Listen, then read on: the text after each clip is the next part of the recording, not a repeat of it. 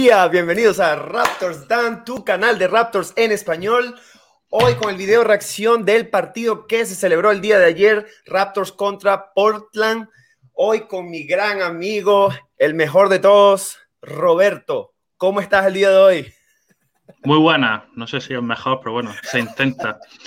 Nada, aquí venimos a, charlar del partido de ayer y bueno, esto, esto es como venir al psicólogo, ¿no? Hacemos terapia para desahogarnos, para, para asegurarnos que no nos da así ningún trastorno mental como depresión o ansiedad o frustración. Así que bueno, hacemos aquí terapia de grupo, nos desahogamos y ya nos quedamos un poco más tranquilos. Así es, así es, súper de acuerdo contigo. De hecho, pusiste en el Twitter como que de cada 10 de cada, ¿cómo es? 9 de cada 10 personas. no sé si puedes repetir el tweet que mandaste, fue muy bueno, me encantó. Que 9 de cada 10 psicólogos recomiendan deshagar las frustraciones después de un partido de los Raptors.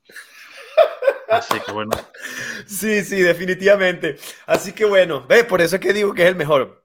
Chicos, eh, bueno, un día más, Estoy fresco por acá, me corté un poco el cabello porque parecía un comegente anteriormente, así que ya me siento un poco más fresco. Fui esta mañana a hacer un poquito de ejercicio, contento, empezando la semana con buenas vibras y con energía súper positiva. Eh, importantísimo, recuerden suscribirse al canal, súper importante, como Raptors Dan, ¿ok? Donde van a ver los videos, dejen sus opiniones, que es súper importante. Seguirme a través de las redes sociales, como van a ver ahí en la pantalla, Raptors Dan, en Twitter, en Instagram, en YouTube, como ya lo dije, o en Spotify, eh, o en su eh, plataforma de podcast preferida, en este caso Spotify, que es el que más, digamos, el que más le, doy importancia, ¿no? Eh, y bueno, yo creo que importante también seguir a Roberto, ahí lo pueden ver a través de sus pantallas también como Spanish-Raptors. Insisto, síganlo, contenido de calidad, datos siempre importantes, siempre te abre la cabeza con sus preguntas. Sabes que uno nunca se la espera, eh, créanme. Muy importante ese contenido, síganlo, ¿ok? Ya aquí llegó, ya aquí está llegando la gente, buenísimo. Hola Ignacio, buenísimo tenerte por acá. Y bueno, sin más preámbulo, vamos a entrar de lleno a lo que fue el partido de ayer de Raptors contra Portland. Roberto, si quieres que te ponga la información, me avisas. Es más, vamos a ponerla. Sí, yo creo que la puedes poner para que la vea la gente, así ayuda un poco a, seguir mi rollo. Claro. Eh, bueno, bueno allá, allá, voy con mi rollo. Bueno, pues resumiendo el partido, pues contra Portland en casa. Lo primero que hay que decir es que no jugó Lowry. Lowry estaba de, baja porque tenía algunas molestias en el pie.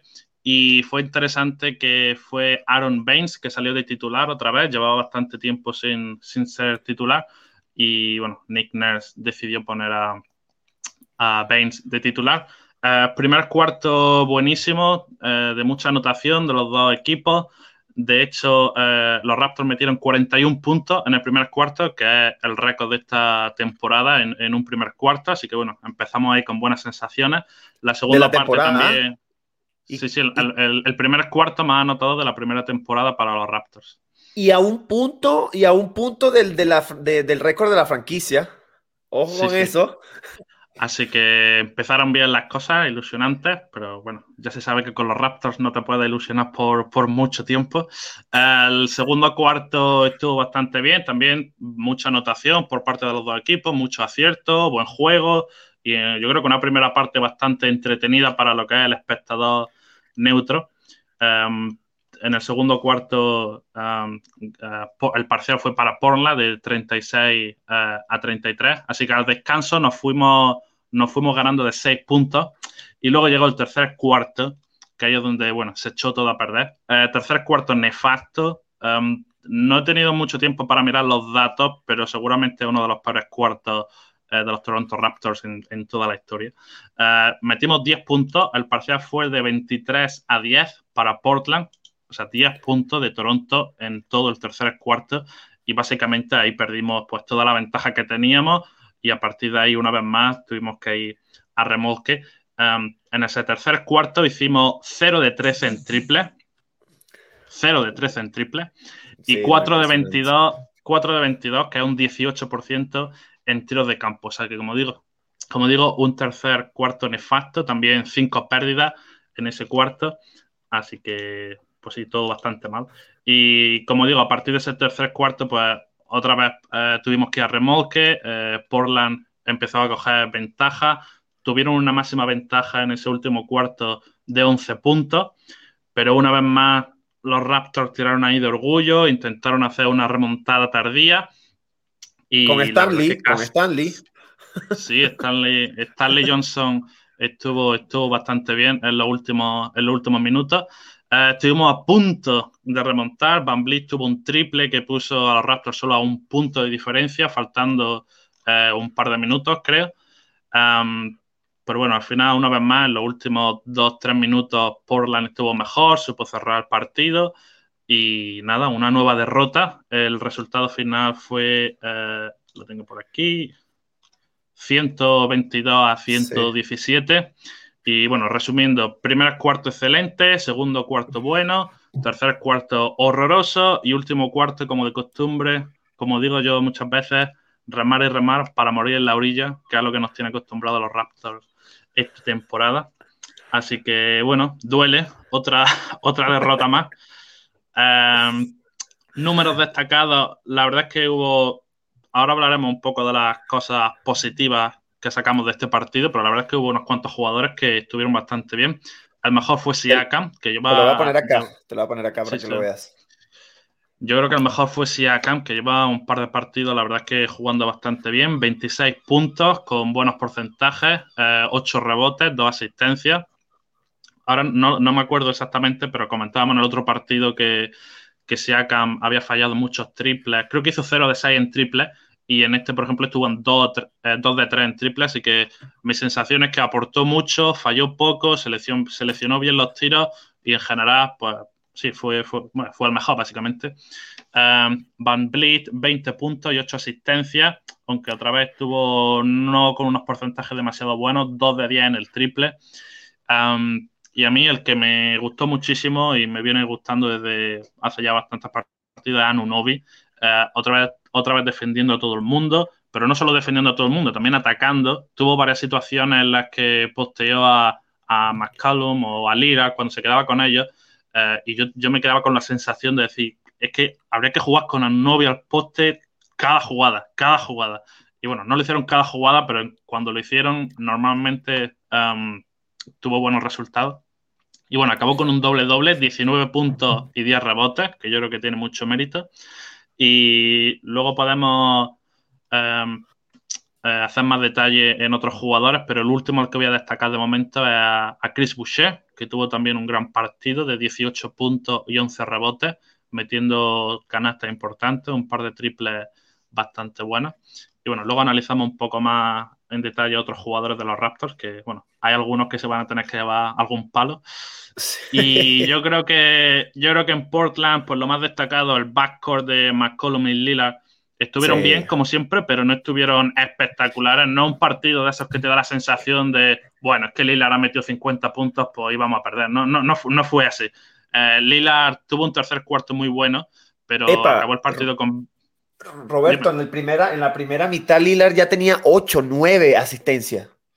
De hecho, en, la, primera, en el primer cuarto tenía 8 o 9 asistencias, creo. Solamente en el primer cuarto. Es que creo que Lillard hizo las 8 primeras asistencias del partido o algo así. que sí. Y, pero bueno, al final acabó con 22 puntos y 11 asistencias, que bueno, está bien, pero para lo que es Lillard no es, no un partido de estos es que los que te deja. Pero es que el partido pasado también que se enfrentaron a Toronto, ¿te acuerdas? Que perdieron con el, con el tiro en la bocina que Siaka no pudo meter contra Covington. Mira, 7 de 21 en tiros de campo. Eh, fue lo mismo que la vez pasada. Lillard, Fred Van Leet, una cosa tiene él, que es lo que yo repito. A mí no me gustó el partido de él ayer, de hecho lo voy a comentar ahora más adelante, pero algo que él tiene él que es que, es constante su defensa, que deja jugadores élite como Lillard en 7 de 21. ¿Sabes? Y eso es interesante tomarlo en cuenta.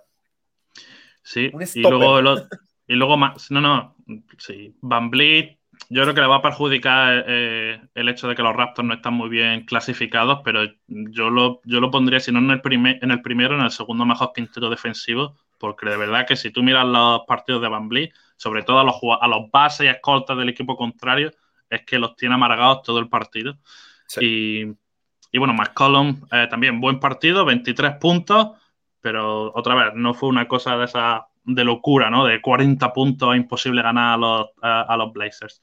en el capítulo del drama de los rebotes de todos los días, uh, lo que hay que decir esta vez es que Robert Covington, que no es que sea un jugador eh, particularmente conocido por su habilidad reboteadora, cogió 12 rebotes y ¿sabes cuando ¿Sabes cuántas veces ha cogido Covington 12 rebotes esta temporada? Supongo que una vez. Ninguna. Solo anoche fue la, primera vez. Hasta que hizo, hizo su mejor marca reboteadora eh, anoche de esta temporada contra los Raptors. Menuda sorpresa.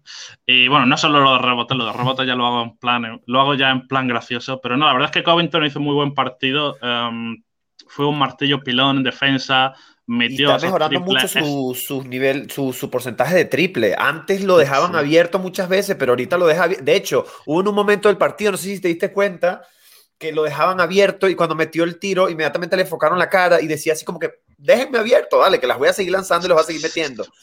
Sí, sí.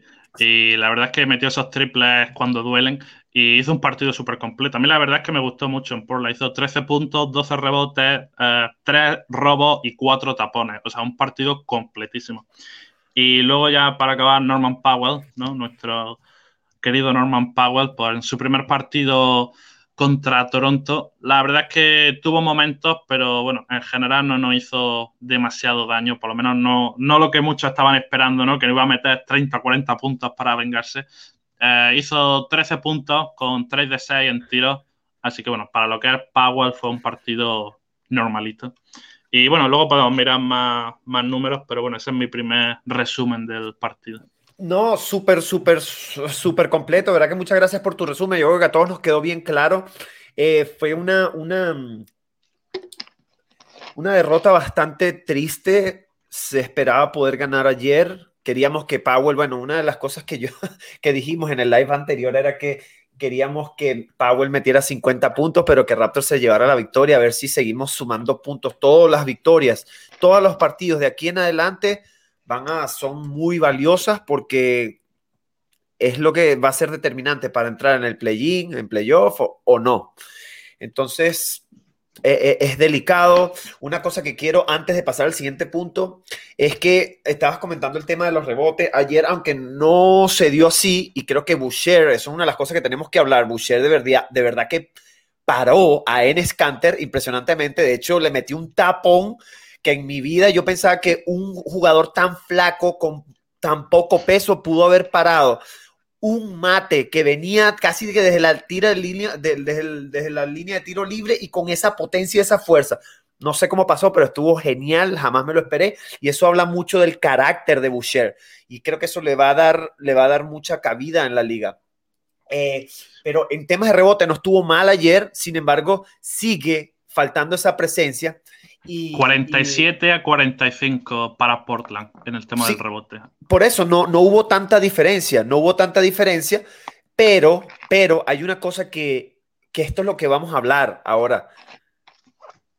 Tanto Boucher como el mismo Nanobi se tuvieron que quemar las pestañas para poder agarrar esos rebotes y para medio pelear esos rebotes contra tipos con esa envergadura como Norkic y como Canter. ¿Qué pasa? Que al final eso pasa factura en el último cuarto. Tú sabes el desgaste que eso produce, tener que defender a Lillard, pero entonces en otra, en la siguiente eh, posesión defensiva tienes que matarte para agarrar el rebote y así sucesivamente. Estás haciendo movimientos rápidos, más movimientos fuertes, más movimientos rápidos y así. Obviamente tú les pagas a estos jugadores para que hagan este tipo de cosas y más, pero yo no he visto en la liga jugadores que hagan este tipo de cosas que hagan que, que, sean tan versátiles durante todo el partido, durante los 48 minutos del partido. Y eso es una de las cosas que vamos a hablar ahora, ahorita mismo, vamos a traerlo a colación. ¿Ok? Pero vamos a ir rápidamente, tú hablaste de Siakam, vamos a hablar de los aspectos positivos del partido. ¿Ok?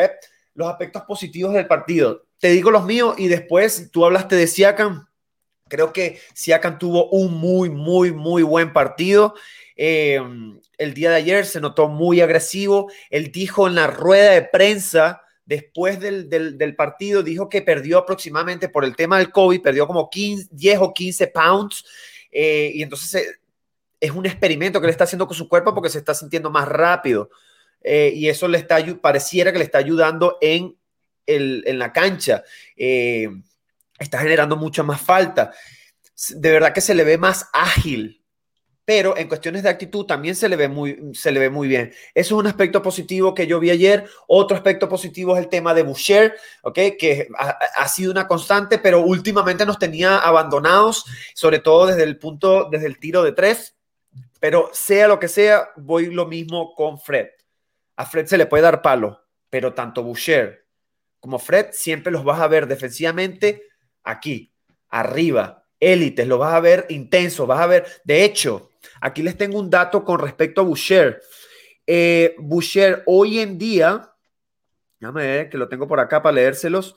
Boucher hoy en día está liderando la NBA en tapones con 88, pero siendo un jugador que viene desde la banca. ¿Ok? En total, Boucher está de tercero en tapones, en tapones en tapones. Primero está Miles Turner con 140 y pico. De segundo está, eh, ¿cómo se llama este señor de Utah? Eh, Rudy Gobert con 120 y pico, 130 y pico. No sé el número exacto, ok, se los puedo buscar, se los digo ahora, cuando Roberto esté dando su intervención.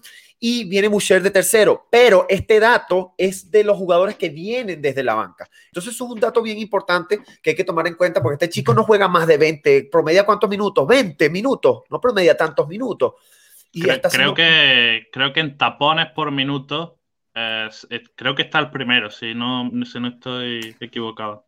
Y, eso es interesantísimo. Entonces yo creo que eso hay que recalcarlo y hay que decirlo, porque es importante.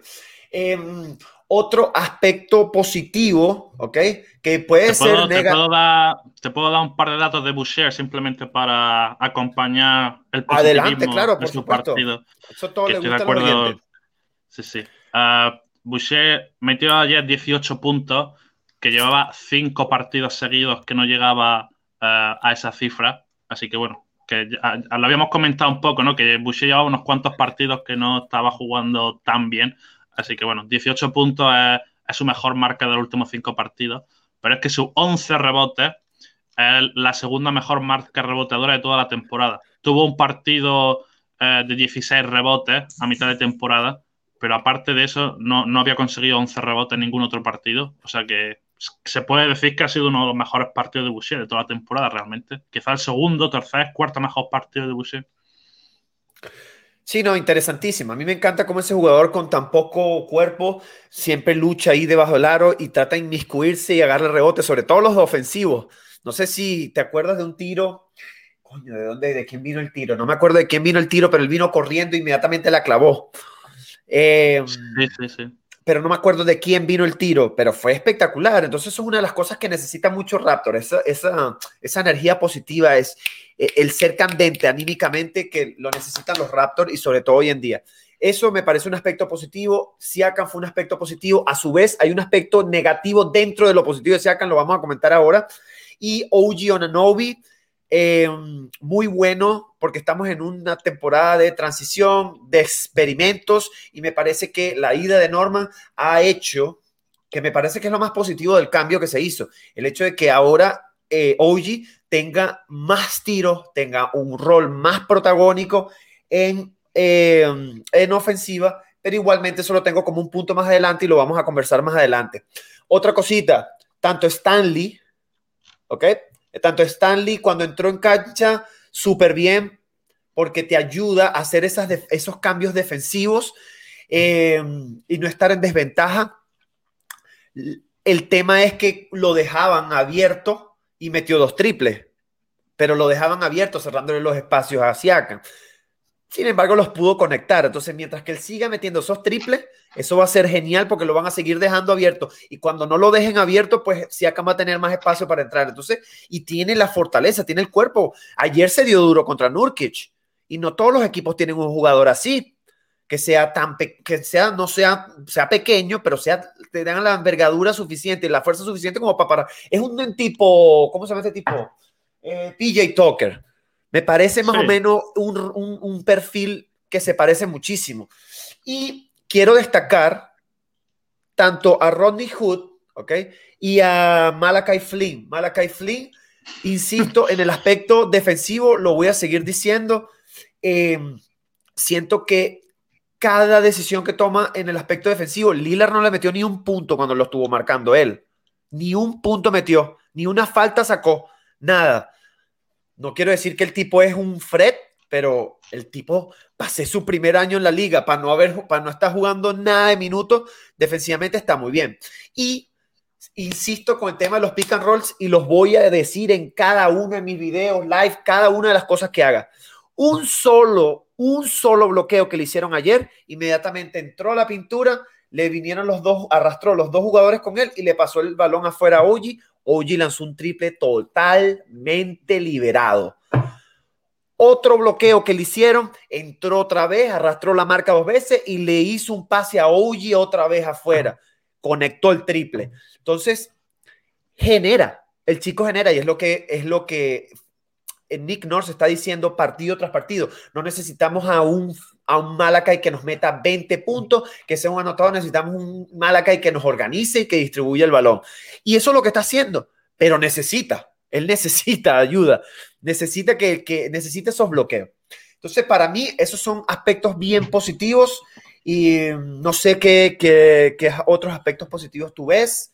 Si estás de acuerdo, no estás de acuerdo, Roberto, los chicos que nos están escuchando, déjenos sus comentarios, importante. Pues yo las cosas buenas que vi, Siakam, ya lo has dicho tú casi todo, así que no voy a, no voy a añadir gran cosa. Chris Boucher lo mismo, estoy de acuerdo, jugó súper bien y, bueno, tener un, um, alguien desde el banquillo que pueda aportar esas cosas, la verdad es que nos viene súper bien, así que está, está muy bien. Anunobi lo he comentado antes, a mí mi debilidad personal, un jugador que, que, puede defender todas las posiciones y en ataque casi casi jugar también todas las posiciones, que defiende todo el partido y que hace tanto, a mí me encanta y allá estuvo otro buen partido.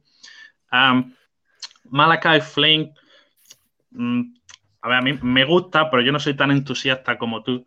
Yo creo que es un jugador rookie al que hay que darle tiempo y, yo creo que, va que se va a desarrollar pero basándome en lo que está haciendo esta temporada y sobre todo en estos últimos partidos, que ahora parece que tiene como un rol un poco más definido, ¿no? De, base suplente, 10, 15 minutos, y parece que eso, eso lo va a tener de forma constante.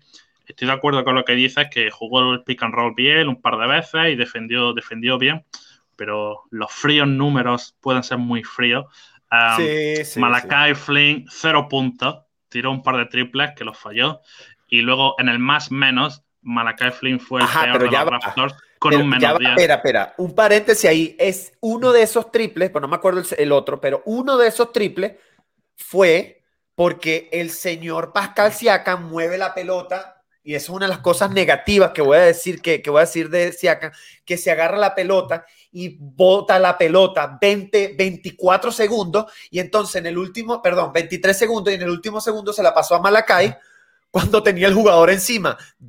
Obviamente Malacay lanzó el triple como pudo para no perder la posesión y no la metió. Pero hay que estar claro que uno de esos tiros que le dieron fue un tiro mal lanzado, no fue por su culpa. ¿Ok? Y el otro, ah, epa, epa, epa, vamos a hablar del otro tiro. Y el otro triple, ¿no te acuerdas del otro triple? Que se la quitaron, creo que fue a Gary Trent Jr. en la, en la línea y él, y él intentó agarrar el, el, o se la quitaron a Lauri, perdón. Y él, eh, no, Lauri no, a Trent, a Gary Trent Jr. le intentó agarrar la pelota y la lanzó así a lo loco, porque se iba a cambiar, se iba a acabar también la posesión. O sea, e, es importante tener eso, tomar eso en cuenta. Yo creo que, yo creo que a Malakai Flynn lo que le vendría súper bien es eh, que, en, que, en, algún momento de, cuando él está en la pista, que los Raptors tuviesen un parcial positivo. O sea, que, que a lo mejor los Raptors tuvieran un parcial de, no sé, de 12 a 2 o 15, algo por, algo por el estilo, y que Malakai estuviese en pista y que él aportara durante ese parcial con, un, con una canasta o dos o con un par de acciones positivas. Yo creo que eso le daría un montón de confianza, porque es que cuando lo ves jugar, se nota que juega más a no cometer errores que a intentar hacer algo positivo. Y eso, pues, en un, en un rookie se nota mucho. Pero vamos, que yo no tengo nada en contra suya. Yo, ojalá sea el futuro base de los Raptors por muchos años. Que lo dudo, pero bueno, ojalá. ¿Qué más positivo aquí, decir? Dicen, aquí nos dicen algo, ¿ves? Buenas sensaciones. me, la ha quitado de la boca. adelante, adelante. Iba justo a hablar de Rodney Hood. Uh, sí, hablando de los nuevos, pues Rodney Hood uh, estuvo bien. Uh, el otro día decía que, que, ni fu ni fa no hizo nada del otro mundo. Ayer sí que estuvo bien, aportó bien desde el banquillo. Um, llevaba 21 partidos seguidos sin anotar, sin llegar a los 10 puntos, que para un jugador que destaca principalmente por su anotación, pues lógicamente no, no, no, luce muy bien. Y ayer metió 13 puntos, 4 de 8 en tiro, un par de triples y en general pues se le vio con mucha confianza, se le vio bien integrado, se jugó buenos tiros, formó parte de las rotaciones ofensivas y yo creo que fue, fue una, un, ¿cómo se dice? un soplo de aire fresco.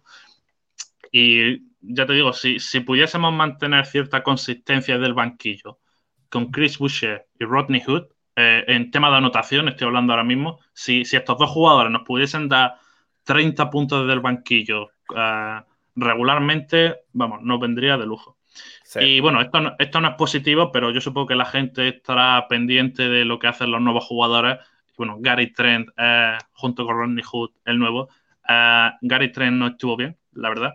Um, el otro día decíamos que estaba un poco tímido, no queriendo cometer errores. Yo creo que anoche, digamos que se pasó de, de confianza, quizás. Bueno, eso queda un poco raro decir, pero sí, muy forzado. Yo creo que se jugó muchos tiros un poco raros, como que, como que quería demostrar. No sé, no sé si tenía esa ansia de querer jugar bien contra su ex equipo, pero yo creo que le pudo un poco esa, esas pero ganas que no le dieron de el balón. Es que, es que coño, es que yo, es que yo lo entiendo, yo lo comenté en mis redes, yo dije, pero coño, o por supuesto que se lance esos tiros, porque es que no le llegaba el balón en las manos, entonces tenía que lanzar los, los, los triples a pie firme, ¿sabes? Sacando el, el triple muy rápido, eh, tratando de... mm, Ay, a ver, se me olvida la palabra, de impresionar, ¿sabes? De eh, haciéndolo lo más rápido posible, sacando el tiro lo más rápido posible a ver si las metía, pero es que nunca le llegó el pase, nunca sí, le llegó el pase.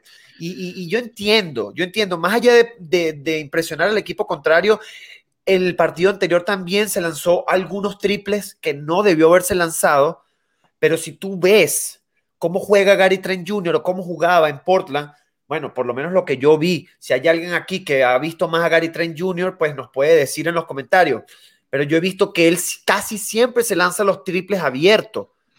Él no es un jugador que se caracteriza por meter los triples bien defendidos, o por lo menos lo que yo he visto, repito. Entonces, él está como forzando el querer que verse bien dentro de su nueva franquicia, pero lamentablemente no está eligiendo bien los tiros, pero entonces está entre elegirlo bien los tiros y, y ves cuando coño le pasan el balón. Está allí y sigue siendo un rookie, sigue siendo un chico. Vamos a ver. Yo dije, bueno, mejor así, porque al final, si sigue jugando así, va a salir más barato. Pues sí. Como, como dice, resumiendo, está, digamos, en periodo de prueba. Por supuesto, uh, bueno, por supuesto. De, mom de momento eh, lleva uno de 10 en triple en dos partidos. Sí, bueno, ayer, siendo ayer un especialista en el triple, lógicamente no, no, no está muy bien. Sí, no, y, y venía con casi 40% de triple intentando, intentando siete. Todos decían, que perro, que este no, este es el próximo Clay Thompson. Y mira, pero bueno, normal, normal. Vamos a ver, de repente mejora. Una cosa que quería decir, Roberto, es que mira lo que nos está diciendo Ignacio aquí. Es que Flynn, esto es importante, esto hay que acotarlo. Flynn se perdió los últimos partidos de la G League y, del, y, de, la, y de los playoffs. Cuando él estaba haciendo, él estaba liderando prácticamente la lista del MVP de la G League. Entonces lo tuvieron que llevar contra los Toronto Raptors porque Lauri se lesionó y se perdió esos partidos que probablemente le hubieran dado un poquito más de, de confianza, ¿no? Igualmente G League sigue siendo G League y la NBA es otra cosa. Pero eso es importante que, que, la gente lo sepa. Lo que también le, le, vino fatal, lógicamente como a cualquiera, ¿no? Pero que lo, lo, sacaron del equipo de la G League y él no, él no fue a la burbuja y se fue con los Raptors para estar confinado. O sea, lo sacaron de la burbuja para estar confinado con el coronavirus. Y se perdió esos partidos que si él hubiese estado en esos partidos, no digo que hubiésemos ganado ni mucho menos, pero seguro que hubiese tenido 20, 25, 30 minutos por partido y ahí hubiese sido su oportunidad para demostrar. Así sí, que, bueno, es que ha tenido ha mala tenido, suerte. Ha tenido mala suerte, sí. Ha tenido mala suerte. Mira, esto ya va, antes de pasar al próximo punto, porque es que esto a mí me encantan los lives porque dicen unas vainas. Mira esto, ¿creéis que ahora sí tiene otras ligas para ver cuando se ha cortado? Hay buenas ligas de MMA y wrestling. Oye, vaya, vaya, mamporro le metió a, a, a, quién le fue que le metió ahí un, un a Norquis le metió un a Norquis, sí. un, le metió un coñazo ahí lo tiró al piso, pero es que, es que nadie entendió, nadie entendió esa falta. Es como que, ¿qué te pasó, mi pana? ¿Estás bien? ¿Te está llegando oxígeno al cerebro? de verdad que fue, epa, pero hay que destacar que casi, menos mal, menos mal que Norman no se le metió en medio a esa clavada que hizo desde la línea de fondo, porque si Norman se le mete, yo creo que lo, lo malogra, lo lesiona, porque ese tipo con ese peso y esa velocidad con la que iba metérsela en el medio es, peligrosísimo. Pero bueno, ya hablamos de los aspectos positivos, obviamente. Yo quiero cerrar, quiero, cerrar con, una, con una última cosa positiva. Que hace, hace falta, hace, hace falta positivismo eh, en este equipo. Lógicamente, da rabia perder partidos. Estamos en una dinámica muy mala. Todo el mundo quiere que este equipo empiece a ganar. Pero si relativizamos un poco las cosas y nos fijamos en estos tres últimos partidos, le hemos ganado de paliza a Denver. Hemos perdido de 3 contra el segundo del oeste y hemos perdido de 5 contra el quinto del oeste. Yo creo que si a principio de temporada nos dice que vamos a jugar contra Denver, Phoenix y, Portland y uno lo vamos a ganar y los otros dos vamos a estar a punto, yo creo que en general todo el mundo estaría como, bueno, se puede, se puede asumir. Lo que da rabia, lo que frustra es perder partidos contra Houston, contra Detroit, contra Minnesota. Es ahí en esas derrotas en las que hierve un poco la sangre. Pero a mí estas derrotas como las de anoche contra Phoenix duele porque a nadie le gusta perder. Pero no me deja una sensación tan, tan mala porque hemos competido, hemos jugado bien, hemos, llevamos aquí media hora hablando de, jugadores que lo han hecho bien. Entonces, ojalá, empecemos a ganar, ojalá empecemos a ganar, pero pero bueno, por lo, menos estamos compitiendo contra equipos que se supone que son muy buenos. Y por supuesto. Eso por supuesto, es que eso, mira, es que te lo tengo que aplaudir porque es que la gente ve todo, todo, todo, todo negativo y la verdad que no es negativo. Yo creo que estos partidos con estos dos, con estos dos equipos han sido súper positivos, sobre todo el de ayer fue sin Lauri, ojo, el de ayer fue sin Lauri, no sé si se acuerdan, ellos están completos, ellos estuvieron completos. El único jugador que le faltó fue Zach Collins y ya prácticamente no es ni siquiera jugador de Portland. Yo no quiero ni siquiera, yo no creo que ni siquiera lo van a, lo van a contratar en la agencia libre próximo, la próxima agencia libre, pero estuvieron completos. Así que, pero bueno, pasemos al próximo punto que viene siendo básicamente lo que está sucediendo. No el partido de ayer, sino partido tras partido. Aquí debería haber el signo de interrogación al principio de la, de la, oración, pero no sé, en mi Mac no sé cómo ponerla, así que me disculpan. La próxima vez lo, lo, haré con más calma. Eh, ¿Por qué es tan difícil cerrar los partidos? ¿Por qué ustedes creen que es tan difícil? Porque esto no es el primero. Han pasado miles y miles y miles de... Mira, en, este, en esta temporada te puedo decir así, que me viene a la cabeza, por lo menos ocho partidos, no hemos podido cerrarlos. Estando ganando. Eh, empezamos la primera mitad. Yo, cuando Rodney Hood metió ese tiro en la bocina, en el final del, primera, del segundo tiempo, en el último segundo, yo dije, mira, es que rato no pierde esta partida, no jodan, en la vida. Tú sabes todo lo anímico que tú vas al, al, vestuario, que el jugador que está viniendo de Portland te mete el triple en tu cara en el último segundo. ¿Sabes? Yo dije, este partido se tiene que ganar. Y viene el tercer tiempo, y viene el tercer tiempo, y esta gente, ¿sabes? Se cae, porque siempre es el tercer tiempo. Bueno, tú lo comentaste y eso va a ser el próximo punto, pero yo creo que ya lo, lo podemos el otro punto que viene siendo qué pasó en el tercer, cuarto, en el tercer cuarto. Vamos a combinarlo los dos.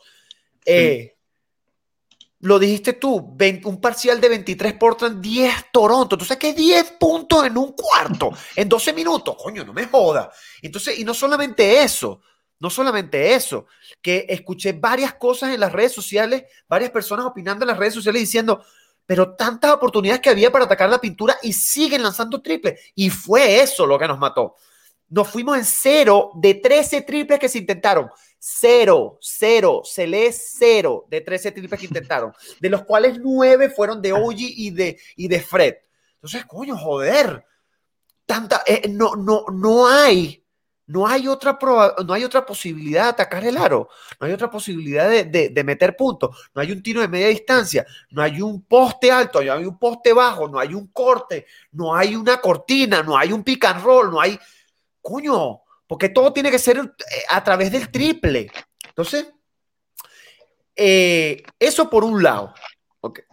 Por otro lado, y, capaz tú me apoyas en esto, Roberto, pero siento que especialmente en este partido, han habido varios, pero en este partido, vamos a, déjame verlo un, momentico antes, por no quiero decir un disparate, porque estoy casi seguro porque lo vi ayer. ¿Cuántas asistencias hizo Raptor? En el tercer 17. 17 asistencias. Una de las cosas que yo siempre he dicho y que parece un estándar. Parece un estándar. Raptors, cuando no hace 20, cuando hace 25 o más asistencias en el partido, ganan el partido. Casi que búsquenlo. Han perdido, creo que de todos los partidos han perdido dos con ese estándar. Pero casi siempre, cuando hacen 25 o más asistencias, ganan el partido. Sea cual sea el equipo, sea cual sea la situación. Ayer, terminando el segundo tiempo, y apenas, y apenas tenían 9 o 10 asistencias porque no estaba Lauri, es verdad, no estaba Lauri, pero es que Siakam abusó. ¿Sabes cuántas asistencias dimos en el tercer cuarto? ¿Cuántas, ¿Cuántas se dieron en el tercer cuarto? Cero. es que abusaron de los uno versus uno, abusaron de los ISO. Y ahí a lo que voy. ¿Te acuerdas que te dije, Siakam jugó muy bien? Sí, pero también entonces aquí viene el otro lado, la otra cara de la moneda. El tipo agarra, porque está como Joel Embiid, lo que pasa es que no vas a comparar Joel Embiid con, con Siakam. Joel Embiid se te para en el poste y te saca punto, falta o te lesiona el jugador contrario. Una de las dos. Pero este tipo se pone, agarra el balón, postea y vuelve a postear y vuelve y entonces no, la, no, no, no puede. Y cuando no puede, entonces se la da Fred y Fred no mueve el balón, sino entonces empieza a botar, a botar, a botar, a botar, a botar, penetra, no tiene el, la bandeja limpia, entonces vuelve a salir. Chamo, no hubo ningún tipo de rotación de balón. Es que fue desesperante. Solamente tenían el balón en las manos los dos. Yo decía, Dios mío, Siakan y Fred no pueden estar juntos en la cancha. Porque es que nadie toca el balón. Yo creo que ni los árbitros, cuando es fuera de banda, yo creo que ni siquiera dejan a los árbitros agarrar el balón, una vaina así. Yo jodía porque, y porque es la única manera de, de no frustrarme, como que tomarlo a modo de chiste. Y ahí creo que ese no fue el partido. Coño, no es para nadie un misterio. Si tú te juegas un uno versus ven acá, si tú te vas a la cancha afuera, afuera de tu casa y tú te pones a jugar un, un, uno versus uno o un 3 versus, un 3 versus 3, ¿en cuál te cansas más? En el uno versus uno, ¿sí o no? Entonces es lo mismo, es lo mismo, es normal que si te lanzas tantos ISOs, tantos aclarados, es normal que llegas al tercero, incluso al cuarto cuarto, y no te dan las patas, perdón, no es patas, son piernas, no te dan las piernas es normal. Mira la bandeja que falló Siakam en el último cuarto. ¿Se acuerdan? Estaba solo, no tenía ningún jugador. La tenía que depositar y no la metió. ¿Por qué no la metió?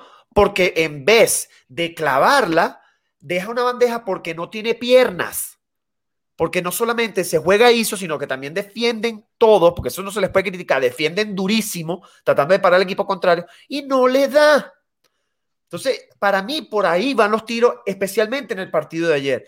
Creo que el abuso de los uno versus uno está matando a Raptors hoy en día. Y eso es la única cosa que me preocupa si Lauri se llega a ir.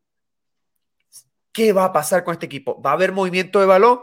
¿Van a haber jugadas? ¿Van a haber, ¿sabes? Todos los, los jugadores van a tener la oportunidad de tocar el balón. Porque si es así, si es así, me disculpan. Y aquí hay gente que nos está viendo ahorita. Me disculpan, pero prefiero a De Rosan. De Rosan no hacía exactamente lo mismo. Agarrar el balón y tenía el, el 99% del tiempo el balón en sus manos y metía los puntos. A veces no los metía. Pero ese básicamente era el juego que se hacía con Casey. Todas a De Rosan, váyalo. Todas a De Rosan, váyalo. Estamos jugando lo mismo. O por lo menos eso fue lo que pasó ayer. Entonces, creo que eso, eso es, eh, eh, en parte es lo que está matando a estos ratos y por qué es tan difícil cerrar los partidos. Y otra cosa es el tema de no tener ese jugador que te desequilibre, ese jugador que te puede hacer un punto sobre el equipo contrario, no importa cómo corajo te marquen. un jugador que te cree un tiro y que sea tan bueno para lanzarte por encima de la defensa, por encima de dos jugadores, ese jugador que sea especial, esa estrella. La gente dice, sí, sí, es una estrella, es buenísimo. ok, pero que llegue hasta ese punto que pueda romper la defensa contraria, no matter what, eso nos falta. Y nos va a faltar. Y nos va a faltar porque en el futuro que yo veo de Raptor, de aquí a unos años, yo no veo a un jugador que vaya a llegar así con esas características. Además, si entonces, sabiendo esa condición y ya llegamos cansados por el abuso de uno versus uno, tú me dirás, eh, y además cansados porque tenemos que matarnos aún más porque no tenemos un centro para agarrar rebotes. Entonces, bueno, ahí se las dejo. Eso para que lo piensen, para que vean lo, lo grave que es la situación de Raptors hoy en día lo grave que es la situación de Raptor hoy en día. Pero, perdón que me pegué, pero tenía que... Estoy soltando, Roberto. Es lo que yo decía de al psicólogo, es lo mejor que hay. A ver, pues mi opinión. Yo a la gente que nos esté viendo, yo le pido que por favor nos dejen sus opiniones de por qué es tan difícil cerrar los partidos, porque es que es una pregunta muy difícil. Si yo tuviese la respuesta, pues cogería el teléfono, llamaría a Nick Ness y le diría, mira, si hace esto y esto, cerramos los partidos y ganamos. Pero lógicamente no, está, no es tan sencillo. estaba mirando rápidamente, lo mismo, lo mismo no lo he contado bien, pero así en un primer vistazo he contado 11 partidos en los que los Raptors esta temporada han perdido por 5 o menos puntos. O sea, 11 partidos que se han decidido en el clutch. 11 derrotas me refiero. Y, si, si, si, encontrásemos la solución para cerrar los partidos, imagínate si tuviésemos, no 11, pero imagínate que tuviésemos 5 o 6 victorias más, pues ya estaríamos metidos en playoff y, y seríamos tan felices. Em, es difícil, pero quizás uno de los principales motivos, que lo hemos hablado mucho, Nick Nurse, porque no tiene muchos más recursos, tiene que exprimir mucho a ciertos jugadores. O sea, vemos constantemente como Anunobi, Siakam, Van Vliet, Lowry, cuando está, tienen que jugar 35, 38. Hemos visto a Van Vliet jugar 40 y pico minutos, porque bueno, ya lo hemos hablado muchas veces, porque no hay más, los tiene que exprimir. Luego, lógicamente eso añade mucho cansancio a esos jugadores. Luego, no me voy a meter otra vez, pero ya lo has explicado tú bastante bien. Si te falta un pivot, pues cuesta mucho más defender, porque tienes que hacer doble esfuerzo y triple esfuerzo luego defender la línea exterior, correteando todo el rato, eso desgasta muchísimo. Entonces, ahí hay un par de factores que es que hacen que los partidos para los Raptors, como tú dices, le faltan piernas en los últimos minutos y se nota en muchas acciones. Como si Akan, que has dicho que va a atacar el aro, pero luego en el último segundo no la deja bien del todo. O Van Vliet, que durante la mayoría del partido juega con, con postura y en los últimos minutos se empieza a jugar triples de 8 o 9 metros, porque yo creo que es como que eso, cuando estás más cansado, pues va un poco por la opción más sencilla, que es, que es lo más fácil. Jugar aquí una jugada, pick and roll y hacer tres, cuatro pases o tirar un triple a la primera que pueda. Y, en general yo y luego Anunobi, ¿no? Que lo, he dicho lo mucho que me gusta y, lo bien que juega, sí que es verdad que luego en los últimos minutos ya no postea tanto, ya le cuesta un poco más. Y no digo que sea en cada partido, pero quizás sea uno de los principales factores. El, el que llegamos muy cansados a los últimos minutos. Y luego, aparte, es que tendría que mirar los datos exactamente, pero yo tengo la sensación de que casi, casi siempre en muchísimos partidos vamos a remolque, siempre por detrás, teniendo que remontar todo el rato, que siempre vamos 10, 12 puntos abajo y, intentando remontar y remontar. Es que ya remolque cuesta mucho más, cansa mucho más, como que cada jugada físicamente te tienes que exprimir un poco más porque tienes que remontar esa diferencia. Y al final, pues eso, no nos llega, acabamos sin piernas, con la lengua afuera, y, hemos visto un montón de partidos en los que remontamos, remontamos, remontamos, pero al final, nada, no, no, no nos llegaba. Y claro, es que y, quizás sea un poco eso. Y luego ya para cerrar, lo que tú decías de tener estrellas, sí que es verdad. Por ejemplo, anoche jugamos contra un equipo que tiene dos estrellas muy claras. Demian Lillard dominó en el primer cuarto con nueve asistencias, ocho, no estoy seguro. En ese tercer cuarto nefasto, Lillard fue el que dominó, metió nueve puntos en el cuarto. Y luego en el último cuarto fue McCollum que metió diez puntos. Y, son esos jugadores que sabes que, aunque hayan fallado todos los tiros en el partido, cuando faltan 3-4 minutos y está el partido apretado, son los jugadores de los, de los que te fías, de los que quieras tener en tu equipo. Y sin desmerecer a Siakam y Van que han hecho cosas muy buenas, no te dan esa sensación de, fiabilidad. O sea, no estoy hablando del partido de anoche específicamente, estoy ahora hablando un poco más, más en general. Hemos tenido partidos apretados en los que daba la sensación de que nos agarrábamos a que Boucher metiese ahí un triple para, para para, hacer, para ganar el partido o que, no sé, o Stanley Johnson, por ejemplo, ayer, que lo hizo muy bien, pero, pero si nos tenemos que aferrar a que Stanley Johnson meta triples para ganar los partidos, pues lo vamos a pasar mal.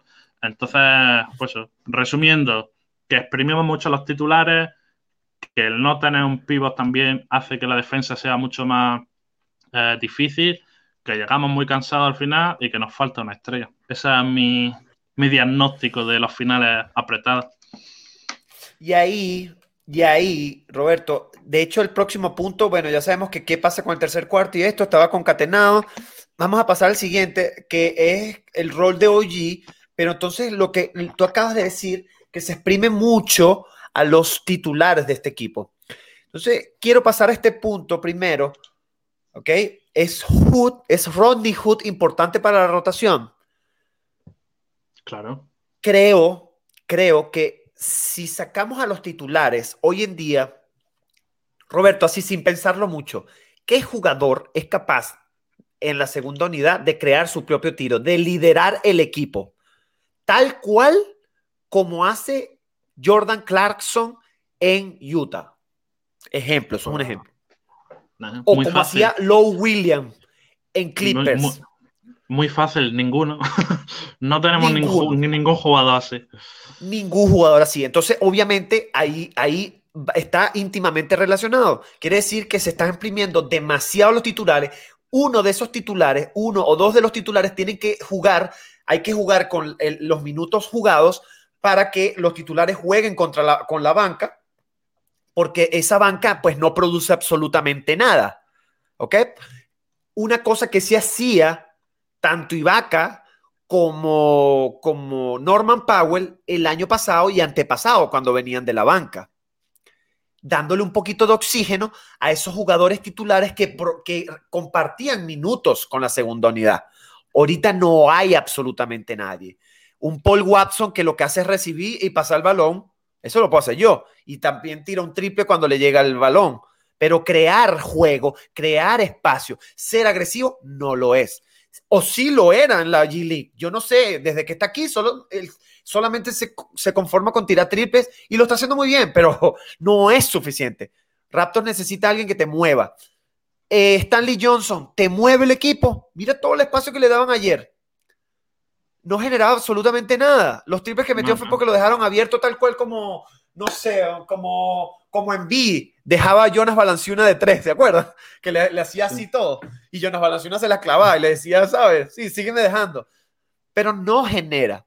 Entonces, creo que este jugador nos va a dar a todos por la boca, así, ¡pam, pam! Porque todos, apenas llegó este jugador que vino de una lesión, eso es verdad, pero es un jugador que te mueve una segunda unidad por su habilidad de botar el balón, por su habilidad de crear su tiro y por su habilidad de lanzar por encima de los jugadores, porque es un jugador alto. Ayer lo estuve viendo y es casi el tamaño de, Siakam, el tipo. Es, dos, es por encima de dos metros. No sé si lo puedes buscar ahí, Roberto. Yo creo que está por encima de dos metros el tipo. Es altísimo y tiene una velocidad para botar el balón. Entonces, este chico me parece a mí. Dos metros 03. Y Siakam, así por, por vuelo de pájaro. Disculpa que te moleste. Eh, vuelo pájaro, te lo digo en un segundo. 206. 206, o sea, son 3 centímetros. Para, para, y se supone que Rodney Hood, cuando llegó a la liga, llegó como una escolta, para que sepan. Lo que pasa es que el tipo se ha movido entre alero, escolta, a veces ha puesto cuatro, pero él llegó como una escolta a la liga. Con esa, con esa altura y esa envergadura, a mí me parece que este jugador le va a dar mucho, mucho oxígeno a estos titulares les va a dar la oportunidad de descansar, sobre todo cuando compartan esos minutos con la segunda unidad. Ayer se vio, Hood tomó algunos tiros, tomó ese pasito adelante y generó asistencia, generó puntos. Creo que este chico va a jugar o debería de jugar aproximadamente por encima de 20 minutos diarios. Diarios.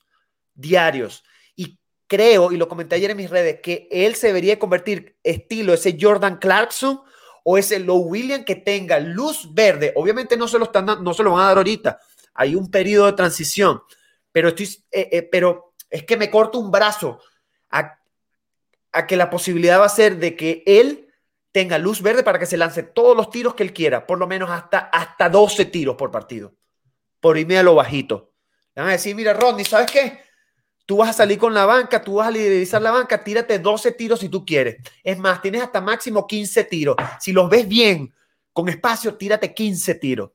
Estoy seguro que eso va a pasar. Y a mí me encantaría, me encantaría, porque regresar a un jugador como ese quiere decir que es un jugador que, mira, mira cuánto te gana Clarkson. 16 puntos. No vamos a comparar lo que está haciendo Clarkson con lo que hace Hood hoy en día, pero Hood puede llegar a ese nivel siendo más alto teniendo más... Es que, es, que, Rodney Hood ya tenía ese nivel. Es que yo creo que promediaba 15, 16 puntos en Utah. Antes de la... Epa, no. Y antes de la lesión en Portland. Antes de la lesión en Portland. Antes, porque antes de lesionarse el tobillo, el Aquiles, él estaba lanzando con unos porcentajes brutales de tres. Tú lo dijiste en el, en el, en el live pasado. Entonces, este chico me parece clave. Aplaudo mucho el hecho de de que Raptors tenga la oportunidad de regresar jugadores como este. Y, bueno, no sé qué piensas tú. Sí, sí, no estoy de acuerdo. Cuando, cuando estábamos eh, haciendo el cierre de, mercado, yo lo dije que Rodney Hood desde el primer minuto iba a ser eh, iba a tener minutos y iba a formar parte de las rotaciones del banquillo, porque bueno, ya hemos hablado mucho de que no tenemos suplentes y que cualquiera que venga iba a tener la oportunidad. Así que bueno, me alegro que Rodney Hood esté haciéndolo bien. Yo no me voy a entusiasmar tantísimo porque van dos partidos, uno bueno y uno regular. Si hace seis o siete partidos buenos, ya me vendré un poco más, me vendré más arriba. Eh, un último dato para cerrar el tema este de, las rotaciones, de los minutos y lo de llegar cansado a, final. Eh, entre los, de los 20 jugadores que más minutos promedian esta temporada en la NBA, hay tres de los Raptors. No hay ningún otro equipo que tenga tres jugadores entre los 20 que más minutos juegan. Y lógicamente estamos, estamos hablando de Kyle Lowry, que promedia 34,8, uh, Siakam 35,4 y Van Vliet 36,9. O sea, tres jugadores entre los, entre los 20 de toda la liga que más promedian, pues ahí tienen a los jugadores que está exprimiendo y que luego llegan cansados al final. Sí, sí, sí, sí, eh, eh, eso es clave clave para darnos cuenta por qué está, están, están habiendo tantos problemas para cerrar los partidos.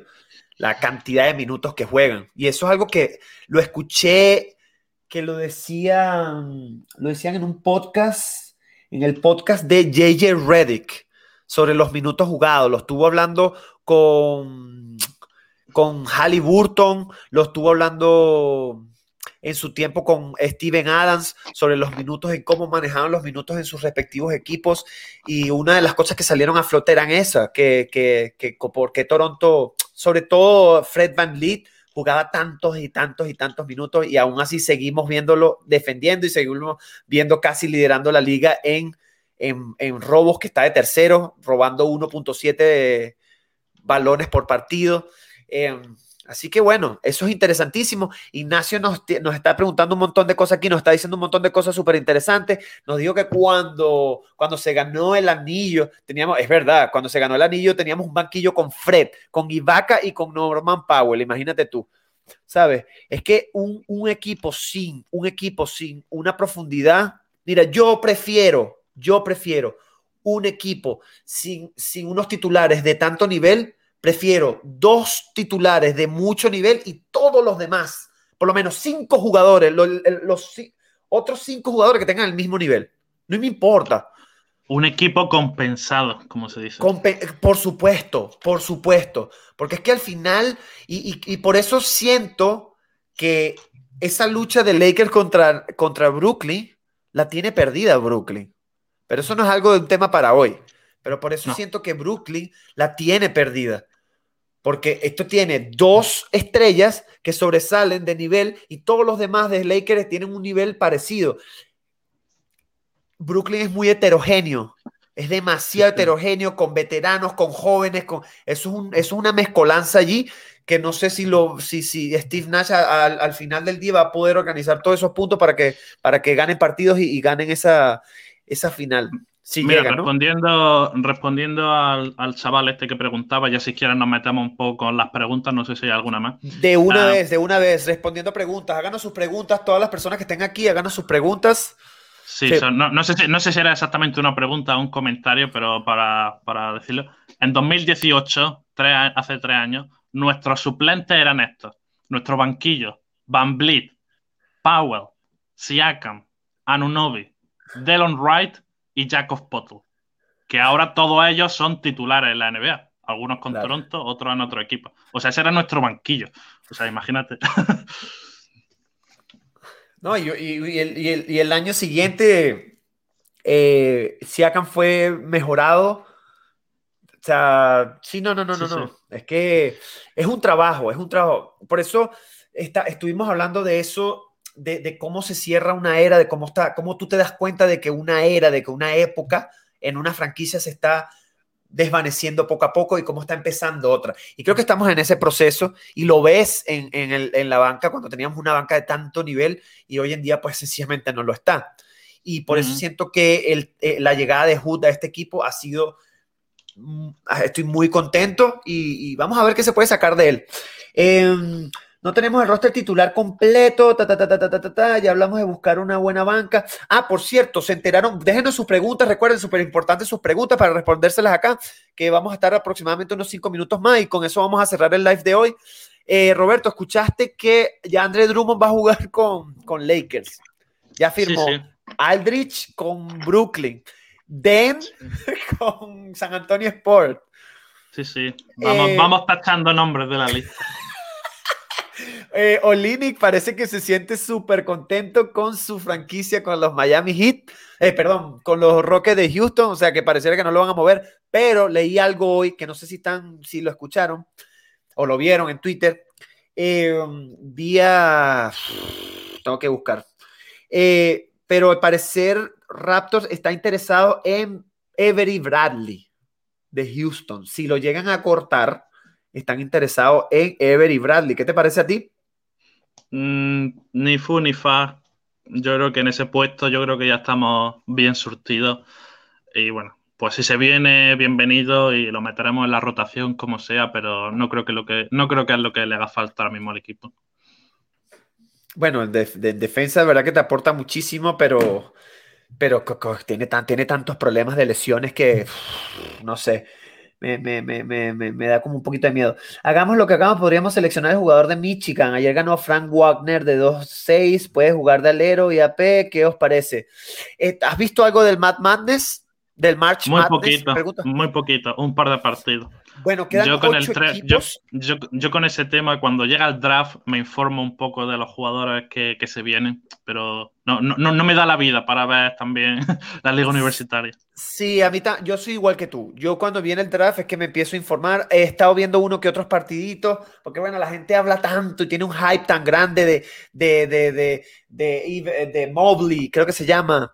Eh, que todo el mundo dice, no, cuando venga Mobley a Toronto se va a arreglar todos los problemas de Toronto de, la, de, los, de los rebotes, cuando es un tipo que tiene el mismo cuerpo de Boucher y creo que el mismo tamaño. O sea, la, la, gente, la gente, yo no sé qué piensa. Es un jugador que sí, tiene mucha movilidad, tiene un IQ hasta las nubes, eh, bloqueado. Es, es, casi lo mismo que Boucher, solamente con más movilidad, con mejor bote de balón, pero hay jugadores interesantes, de verdad que sí hay jugadores muy interesantes. Este que está comentando él, no se hablaba, el hermano de Wagner, pero eh, eh, eh, una cosa es lo que hagan ahorita. Mira, no decían que Kate Cunningham iba a ser el número uno del draft y mira que lo eliminaron casi en la segunda ronda del, March Madness. Entonces, no sé, ahí ya llegaremos a eso. Que por cierto, este Sham Sharania acaba de, de mandar un tweet, no sé si lo leyeron eh, donde dice que el draft va a ser el 29 de julio. ¿Ok? El 29 de julio va a ser el draft del 2021. Y la lotería va a ser el 22 de junio, que es cuando eh, eh, dicen quiénes van a ser los primeros 7 o 10 picks. Es que no me acuerdo muy bien. Pero, ¿sabes? Todavía queda mucho tiempo. Para eso queda muchísimo tiempo. No pensamos en eso. Cuando, cuando ya no tengamos opciones matemáticas de meternos en playoffs, ya nos podemos meter con esas cosas. ¿Creéis que hay posibilidad de encontrar un pivot eh, que rebote el día de hoy? Bueno, hoy en día, o por otro lado, nos va a tocar vivir con el small ball. Yo creo que sí va a tocar con el small ball. Yo creo que pareciera que ya Toronto Masai se dio por vencido. Em, vamos a ver, capaz salga algo. De hecho, Nick Nurse le preguntaron sobre la posibilidad de agarrar un jugador que cortado y él dijo que sí, por supuesto, pero él ni siquiera sabía que Drummond había firmado, que Aldrich había firmado, ni siquiera sabía. Así que yo creo que eso se va a quedar así y, hay que seguir luchando. Ojalá que jueguen play-in para que tengan esa experiencia y para poder evaluar a los jugadores, como ya lo hemos conversado aquí en este, en este live. Siguiente, ¿se quedará Gary Trent? ¿Tú crees que sí? ¿Tú crees que no? bueno, está haciendo méritos para quedarse, pero, pero no pagándole mucho. Ah, yo creo que es un poco pronto para decidir. Lo que, si, no estoy lo que sí, no, si no estoy equivocado, va a salir ahora de su año rookie y, lo que, y va a ser agente libre, pero agente libre restringido, lo que significa que los Raptors pueden igualar cualquier oferta de otro equipo. Entonces, si los Raptors se los quieren quedar, lo van a tener fácil. Simplemente tienen que igualar lo que otro equipo ofrezca. Así que bueno, en ese sentido, en ese sentido, si se los quieren quedar, lo van a tener fácil, pero bueno, va a depender, va a depender bastante del rendimiento. Pero yo entiendo que si han traspasado a Norman Powell por él, es porque tienen intención de quedárselo. Claro, claro, pero también hay, cosas, hay cosas que son interesantes porque va a depender de, la química de él en el equipo. Mira a lo que le pasó a Jeremy Grant en los Denver Nuggets, que él quiso que él, él era también restringido, le ofrecieron 20 millones por temporada en Detroit Denver le dijo, ah, bueno, yo te voy a pagar los 20 millones y él decidió irse a Detroit anyways porque quería tener otra oportunidad, otro rol distinto. Esto también puede pasar con Gary Trent Jr. en el caso de que la situación en Raptors no sea positiva para él. Eso me da un poquito de miedo, eh, pero sí, lo explicaste muy bien, Roberto. Eso es importante que lo sepan. La diferencia es cuando eres restringido y cuando no eres restringido. De hecho, Norman Powell no es restringido. Entonces ahí sí eso va a ser una locura, la gente le va a ofrecer, no, la gente le va a ofrecer billuyo, como dice uno aquí. Eh, hablan aquí de la oportunidad del tanking, ya eso lo hablamos. Eh, que, se miren, que se miren el vídeo de allá. No, es que solamente vean los minutos que juegan los titulares. Imposible que un equipo tanquee cuando tus titulares te juegan 36 minutos o 38 minutos. Eso es mentira. ¿Tú sabes qué equipo está tanqueando? Eh, eh, Oklahoma. ¿Qué pasó con Oklahoma? Ya Shai Alexander no va a jugar más. No va a jugar, no va a jugar más. Y lo dijo, el, todo el mundo dijo, bu, bu. De hecho, yo lo tenía en mi fantasy, ahora tuve que cambiarlo por cualquier otro jugador.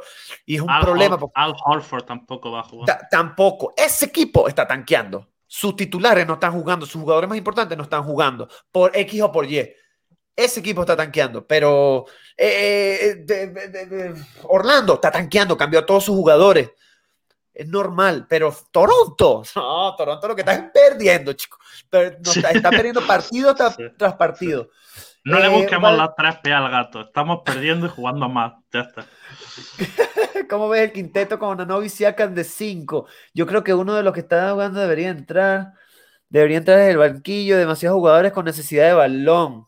Esto también es importante, que mucho, aquí nos dice Michael que pareciera que todos los jugadores que están en, el quinteto titular necesitan el balón para poder producir, que eso es una, de las cosas que yo les comentaba a ustedes, eh, porque creo que Oladipo no va a ser una buena pieza para Miami, solo, o sea, si él no cambia su manera de jugar, la manera de cómo él juega el baloncesto, porque él necesita el balón para producir, necesita el balón, ha jugado así toda su vida y por eso en Indiana no hubo un buen fit con Brogdon, porque Brogdon también necesita el balón, pero Brogdon te da 10 asistencias por partido. Entonces, eh, ahí está el detalle. Mm, ¿Tú lo ves, Roberto? A OG a sacan como 4 y 5. Bueno, yo creo que muchos partidos es lo que acaban, lo que acaban haciendo. Anunobi juega de 5 varias veces, Siakam. No es tanto como salgan en el quinteto titular, pero luego según se va desarrollando el partido, acaban jugando de 4 y de 5 muchas veces, así que...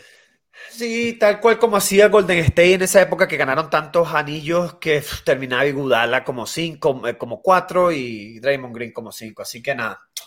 Señores, creo que aquí hemos llegado, que creo que estuvo bien, bien interesante el live de hoy, una hora con cinco minutos, nos pasamos cinco minutos de, de, lo que teníamos planificado, pero bueno, creo que estuvo bien chévere, siempre nos vamos a pasar. Em, no sé si tienes algo que decir para cerrar, Roberto. Sí, tengo que decir uh, una mini, mini, mini previa uh, de mañana. Jugamos otra vez back to back. Hoy. Ah, bueno, mañana, claro, para ti. Bueno, esta noche, digamos, esta noche. Um, back to back, uh, jugamos contra Detroit. Estos son los partidos que da rabia perder hemos perdido, o sea, Detroit es el peor equipo de la liga, o del este por lo menos, ya hemos perdido dos partidos contra ellos. Si acabamos perdiendo el tercero, ese sí me va a doler. Aunque perdamos de un punto sobre la bocina, ese me va a doler. Así que crucemos los dedos. Y mirando un poco al calendario, los Raptors tienen un calendario bastante favorable. O sea, de los próximos partidos, lógicamente los Raptors pueden perder contra cualquiera y ya lo han demostrado. Pero por lo menos en, papel, a nivel clasificatorio, nos vienen ahora Detroit, se puede ganar. Oklahoma se puede ganar.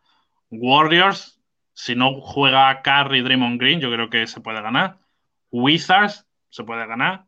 Lakers, si no juega LeBron James y Anthony Davis, se puede ganar. Y luego Bulls, Cavaliers, Knicks, Hawks. O sea, no jugamos contra ningún equipo de los tops, tops, tops hasta, hasta que no jugamos contra Brooklyn dentro de un mes.